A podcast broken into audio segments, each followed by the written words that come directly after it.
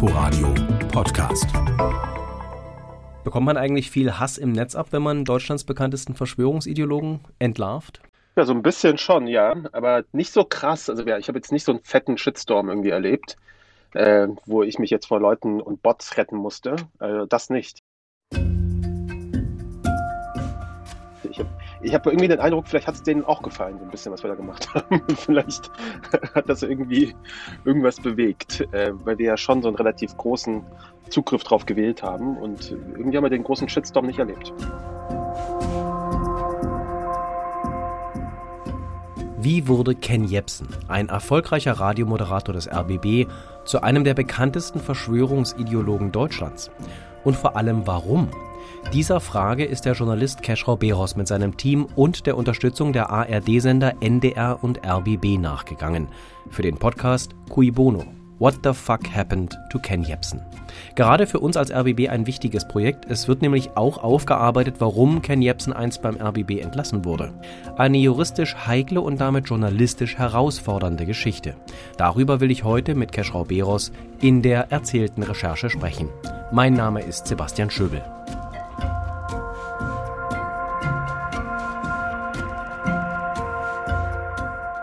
Kirschrau, auch wenn viele Ken Jebsen jetzt schon kennen, äh, nicht nur, aber auch durch den Podcast, vielleicht sollten wir dann doch nochmal kurz erklären, wer das eigentlich ist, beziehungsweise wer er war.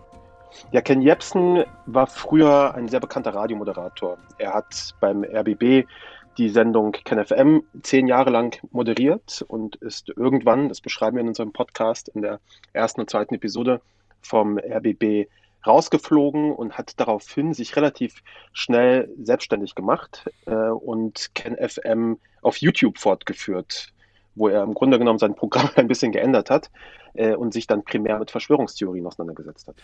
Ähm, wer im Podcast die Archivaufnahmen von damals hört, auch wie ihr ihn erstmal vorstellt, der könnte durchaus sagen, das war eigentlich ein ziemlich cooler, kluger, sehr schneller, innovativer Moderator. Absolut. Und das versuchen wir auch so ein bisschen auch darzustellen in der ersten Episode. Also da geht es wirklich darum zu zeigen, dass er, dass Ken Jebsen nicht irgendjemand gewesen ist, sondern tatsächlich auch ein wirklich begabter, innovativer und ich glaube auch einfach so ein fortschrittlicher Radiomoderator. Der hat schnell gesprochen, der hat irgendwie seinen eigenen Style gehabt, ähm, der war unglaublich schnell, auch mit seinen, mit seinen Worten und mit seinem Wortwitz. Ähm, also ich hoffe, dass die Zuhörerinnen verstehen, warum er damals tatsächlich überhaupt ein so großer Star gewesen ist. Seine letzte Sendung vor Fritz hatte Jepsen dann am 13. November 2011. Gut eine Woche später hat sich der ABB dann von ihm getrennt. Der Grund, Damals offiziell seine Beiträge entsprechen nicht mehr dem journalistischen Standard des RBB. Im Raum standen aber vor allem Antisemitismusvorwürfe durch den Journalisten Hendrik M. Boder. Ich habe das damals mitten in meinem Volontariat mitbekommen. Ich war genau auf der anderen Straßenseite vom Fritz Sendestudio in Potsdam-Babelsberg. Alle haben irgendwie was drüber gesprochen. Ich habe erst jetzt durch euren Podcast äh, tatsächlich ein kompletteres Bild davon bekommen. Denn das war tatsächlich komplizierter, muss man sagen. Gerade auch mit diesen Antisemitismusvorwürfen, oder? Es war ein bisschen komplizierter tatsächlich. Er ist nicht, das hast du ja gerade auch gesagt, offiziell nicht wegen den Antisemitismusvorwürfen geflogen, sondern äh, weil seine Beiträge den journalistischen Standards des RBB nicht mehr standgehalten haben. Und wir versuchen das ein bisschen nachzuzeichnen, dass diese Beiträge, von denen dann die Rede ist, tatsächlich auch schon ein paar Monate früher äh, intensiver wurden und zugenommen haben. Ähm, primär geht es da auch um den 11. September beispielsweise, der ein Bruchmoment in der Karriere von Ken Jebsen gewesen ist, offenbar, der ihn sehr beeindruckt hat und wo er angefangen hat, diese verschwörungstheoretischen ähm, Erzählungen tatsächlich auch zu präsentieren. Und das war tatsächlich sehr problematisch. Jetzt weiß ich durch Gespräche mit Kolleginnen und Kollegen hier im RBB über die Jahre hinweg, dieses Thema Ken Jebsen, das lag hier vielen auf der, äh, auf der Seele und viele wollten auch gerne mehr darüber wissen, aber das ist für den RBB ein schwieriges Thema. Und ähm, dass ihr das jetzt aufgearbeitet habt, äh, glaube ich, da kommt euch auch viel Dank entgegen von Leuten, die beim RBB arbeiten, weil das ein Kapitel war, das äh, hätten viele hier gerne aufgearbeitet. Warum war das mhm. so kompliziert und warum war das vor allem für den RBB dann so kompliziert? Tatsächlich ist das, ist das natürlich für den RBB kompliziert, weil der RBB ein Protagonist in dieser Geschichte auch ist. Und deswegen haben wir uns auch gemeinsam dafür entschieden, dass der Sender die zweite Episode nicht mitproduziert, weil wir oder auch ich als Autor ähm, den RBB genauso behandelt habe wie jeden anderen Protagonisten in unserer Geschichte auch. Also wir haben ähm, recherchiert, dann haben wir offizielle Anfragen auch geschickt. Es gibt einen Fragenkatalog, der an den RBB gegangen ist, mit einer ganzen Reihe von Fragen. Das ist auch eine sehr, sehr, sehr lange Liste. Und auf diese Fragen hat der RBB dann, wollte der RBB nicht antworten oder konnte der RBB nicht antworten, wegen dieser Stillschweigensvereinbarung, die sie getroffen haben mit Herrn Jepsen nach seinem Rausschmiss vom RBB. Und mhm. das war kompliziert und das ist auch okay so. Wir haben dann versucht, diese fehlenden Lücken anders zu füllen und unsere Protagonistinnen eben woanders zu finden und unsere äh, Fakten woanders zu finden. Hm. Jetzt rückblickend, ähm, ihr seid ja durchaus kritisch auch mit dem RBB, äh, was den Umgang mit Ken Jebsen ja. angeht. Ähm, was würdest du sagen, was, haben, was hat der Sender falsch gemacht mit, mit Jepsen?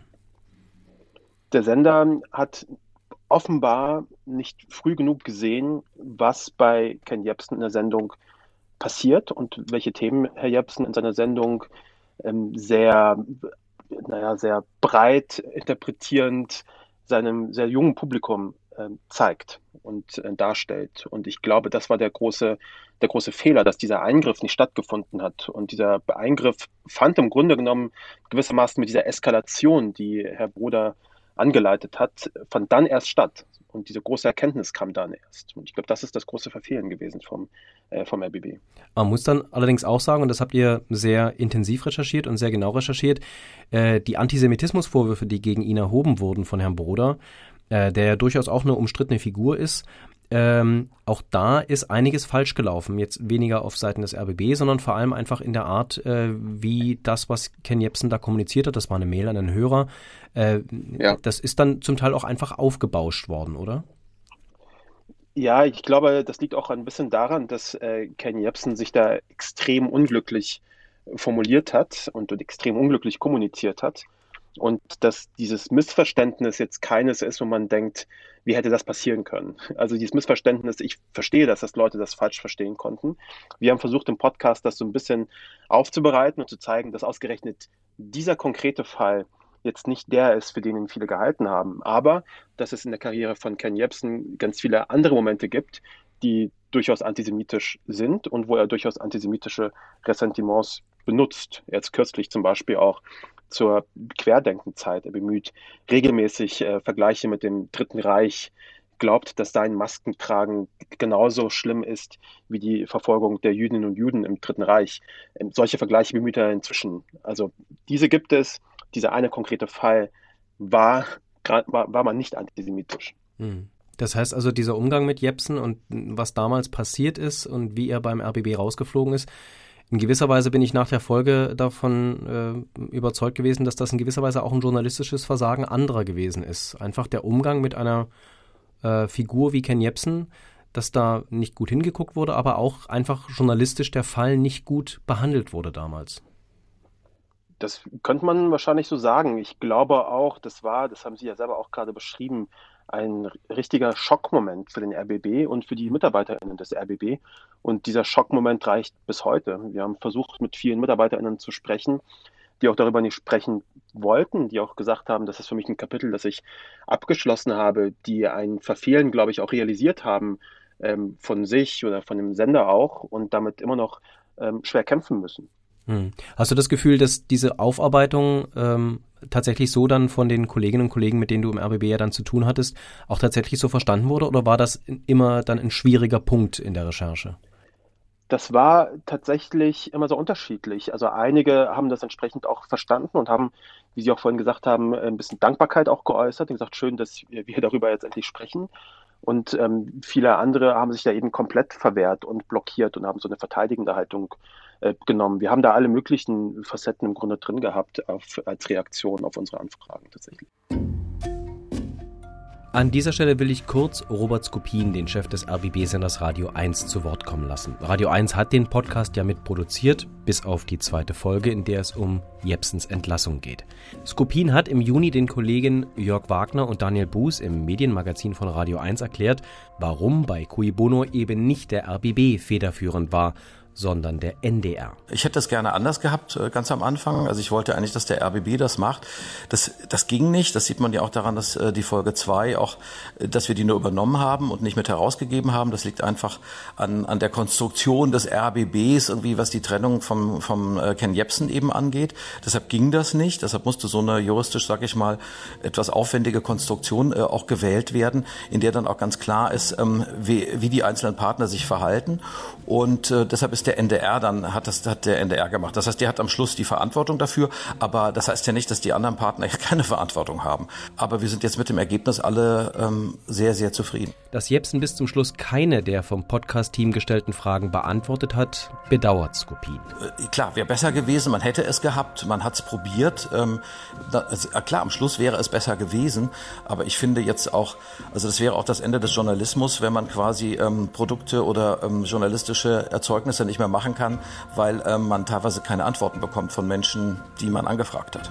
Und auch den Vorwurf, der Podcast mache den Verschwörungsideologen Ken Jebsen größer als er ist, will Radio 1-Chef Robert Skopin so nicht stehen lassen. Es hilft ja nichts. Ken Jebsen ähm, ist ja teilweise groß gewesen. Also da ist ja jemand, der schon extrem viele Menschen eben erreicht mit ähm, ja wahnsinnigen Verschwörungstheorien, ja. Und da müssen, dazu müssen wir uns doch auch mal verhalten. Der Podcast äh, versucht im Gegenteil, diesen Mensch zu entzaubern, jedenfalls für die Menschen, die an ihn glauben. Das ist, äh, das ist der Ansatz. Zurück zu dir, Keschrau.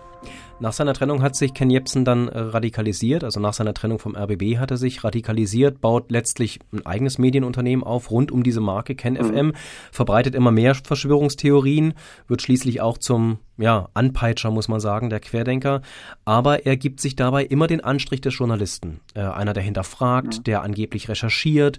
Wie durchbricht man denn diese Maske, die er sich da aufsetzt, hinter der er sich natürlich auch immer ein bisschen verstecken kann und sagen kann, naja, ich habe da halt meine Informationen?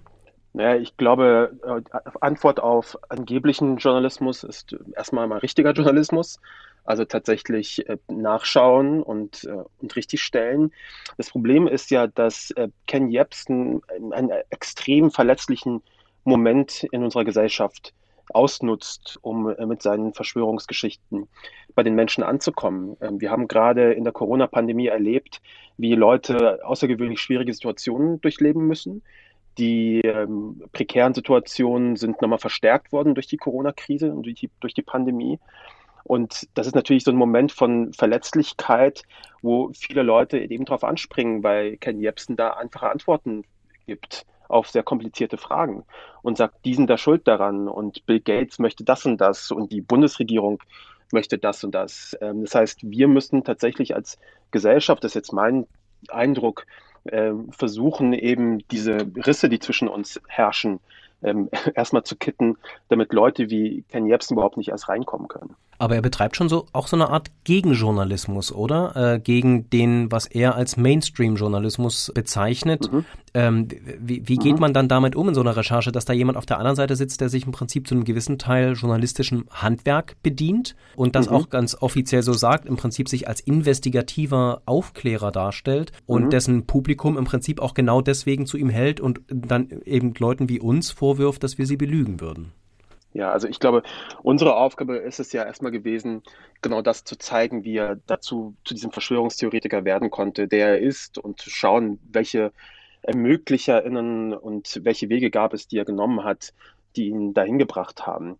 Ähm, wir haben versucht, immer wenn er seinen, Sie sagen Antijournalismus, ich wehre mich dagegen, dass irgendwie so ein Anti-Journalismus-Ding draus zu machen. Das ist überhaupt, überhaupt kein Journalismus ähm, erstmal. Ähm, und wir haben versucht, so wenig wie möglich von dem, was Ken Jebsen tatsächlich so den ganzen Tag von sich gibt, im Podcast wiederzugeben. Also falls Sie sich das anhören, sehen Sie, dass wir oft, sollte er tatsächlich mal eine Geschichte irgendwie darbringen wollen, wir versuchen ihn entweder runterzudrehen oder wir versuchen da direkt dazwischen zu grätschen und was zu sagen oder wir drehen ihm das Wort ab.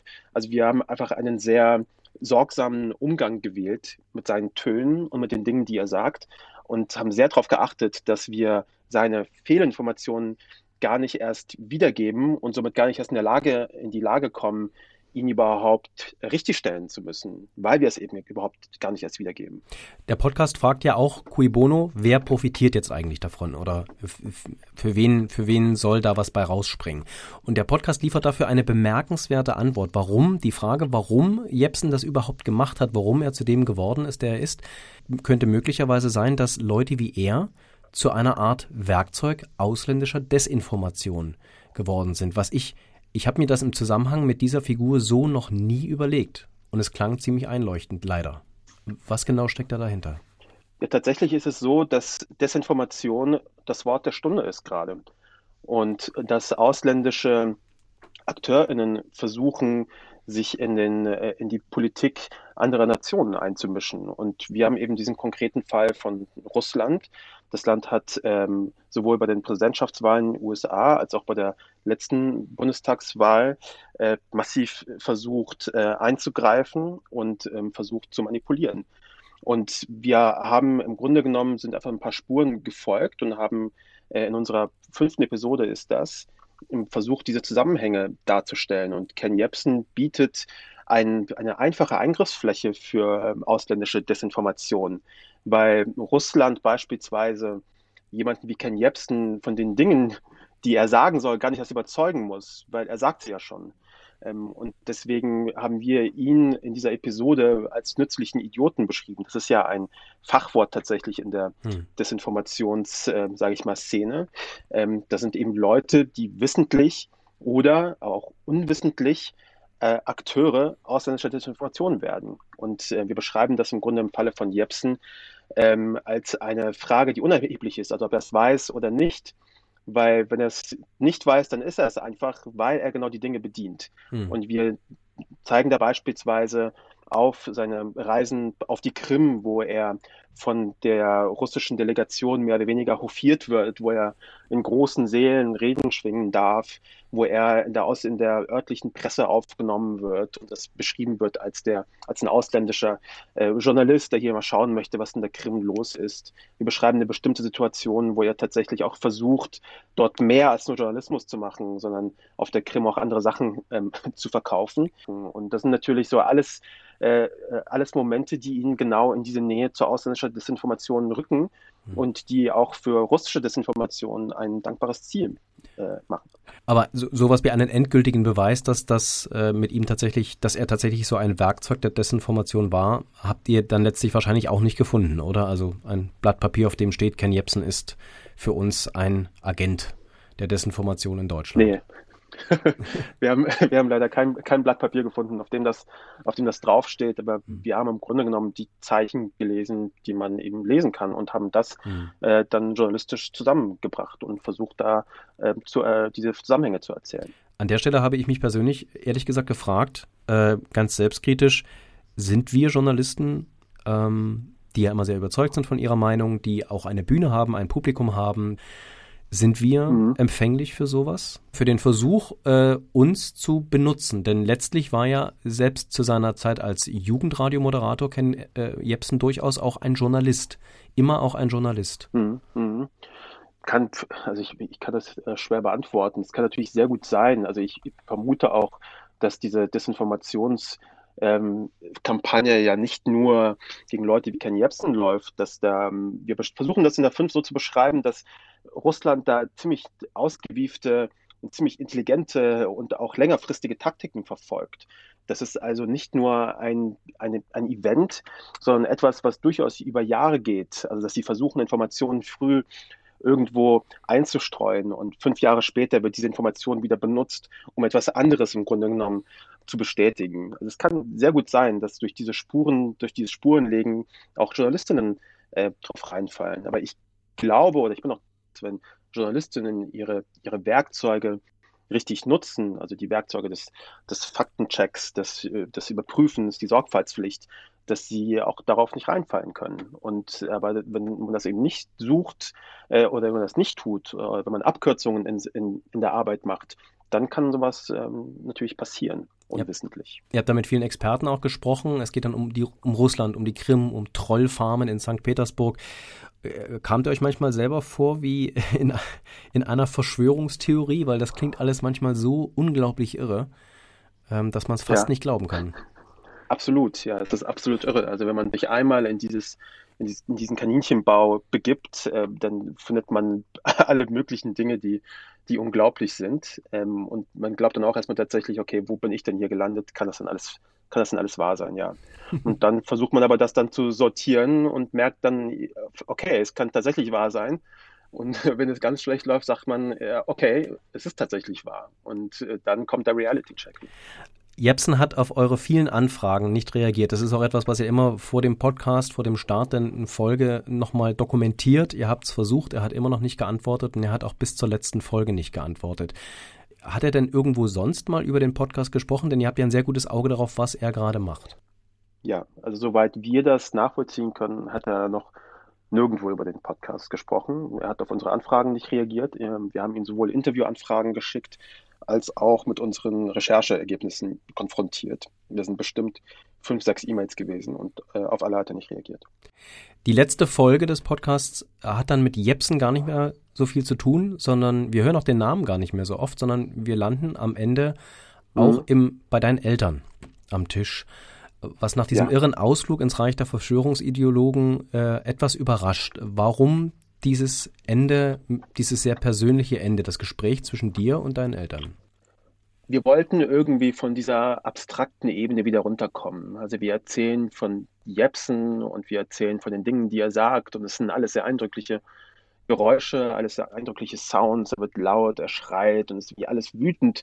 Und wir wollten mit unserer letzten Episode zeigen, was das eigentlich mit uns anstellt, dieses, dieses Schreien, diese Verschwörungstheorien. Und wir haben da irgendwie lange überlegt und äh, dachte natürlich, dass ein persönliches Ende ähm, genau richtig ist, weil ich natürlich mit der Geschichte meiner Mutter ein wenig erzähle, was passiert, wenn ein Verschwörungstheoretiker scheitert. Also was passiert, wenn ein Verschwörungstheoretiker versucht, im Grunde genommen, und das ist im Falle meiner Mutter jetzt nicht Jepsen gewesen, sondern eine andere Frau, aber was passiert, wenn ein Verschwörungstheoretiker oder Verschwörungstheoretikerin versucht, zwischen uns zu kommen und dran scheitert? Und die Geschichte meiner Mutter und mir ist genau die, dass es da ein Video gab, das äh, meine Mutter irritiert hat und wir haben sehr viel miteinander gesprochen, weil wir ein sehr enges Verhältnis haben. Und ähm, es ist dann so gekommen, dass sie, sie dann da mit den Antworten zufrieden war, die ich ihr auch gegeben habe oder die wir zusammen erarbeitet haben. Und wir sind dann im Grunde diesem diesem Verschwörungsloch irgendwie entkommen. Und äh, das fand ich irgendwie ein versöhnliches, schönes Ende am Ende äh, nochmal zu sagen, auch das ist möglich. Und wir haben aber ja auch ganz am Anfang der sechsten Episode auch ein anderes Beispiel erzählt. Äh, die Geschichte von Karl und seiner Mutter. Ähm, eine Beziehung, die unüberbrückbar scheint oder eine Zäsur, die unüberbrückbar scheint in der Beziehung. Sowas gibt es auch. Und wir wollten eben diese beiden Extreme in unserer, in unserer letzten Episode darstellen und haben deswegen dann Jepsen irgendwann auch verlassen und gesagt, um ihn geht es jetzt gar nicht mehr. Für mich ist äh, Ken Jepsens Geschichte äh, auch zu Ende erzählt.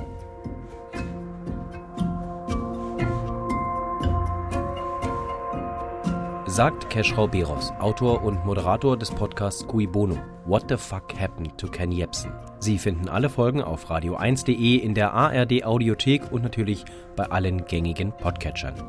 Da finden Sie auch uns, die erzählte Recherche, das nächste Mal wieder in zwei Wochen. Am Mikrofon verabschiedet sich Sebastian Schöbel. Inforadio Podcast.